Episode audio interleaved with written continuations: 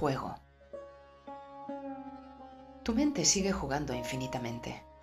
Todo lo que ocurre no es más que un sueño en una habitación vacía. Durante la meditación, uno tiene que observar la mente jugar, como niños que juegan y saltan porque les sobra energía. Eso es todo.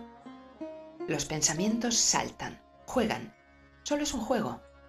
No te los tomes en serio.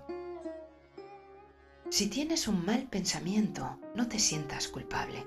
O si tienes un gran pensamiento, un pensamiento muy bueno, que quieres servir a la humanidad y transformar todo el mundo y que quieres traer el cielo a la tierra, no dejes que hinche mucho tu ego.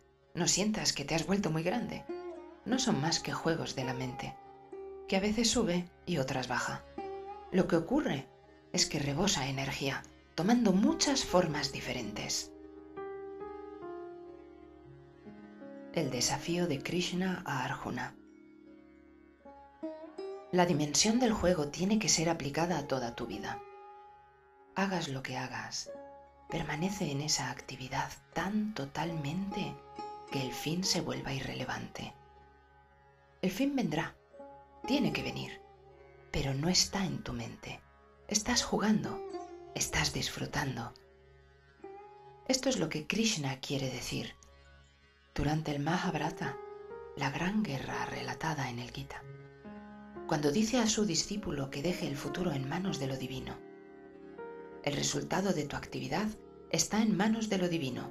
Simplemente actúa. Este hacer simple se convierte en un juego. Eso es lo que a Arjuna le resulta difícil de entender, porque dice que si solo es un juego, ¿por qué matar? ¿Por qué luchar? Pero toda la vida de Krishna no es más que un juego. No podrías encontrar en ninguna parte a un hombre tan poco serio. Toda su vida es solo un juego, una obra, un drama. Disfruta de todo, pero no se lo toma en serio. Lo disfruta intensamente, pero no se preocupa del resultado. Lo que ocurra es irrelevante. A Arjuna le resulta difícil comprender a Krishna, porque Arjuna calcula, piensa en términos de resultados. Al principio del Gita dice, todo esto parece tan absurdo en ambos lados mis amigos y mis parientes esperan dispuestos a luchar. Gane quien gane, será una pérdida, porque mi familia, mis parientes y mis amigos serán destruidos. Aunque gane, no valdrá la pena, porque ¿a quién voy a mostrar mi victoria? Las victorias son significativas por todos los amigos, parientes, familiares, que las disfrutan. Pero no quedará nadie. La victoria será sobre cadáveres, ¿quién la valora?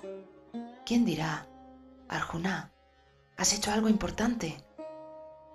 Por tanto, ganar o perder me parece absurdo. Todo esto es un sinsentido. Quería renunciar a luchar.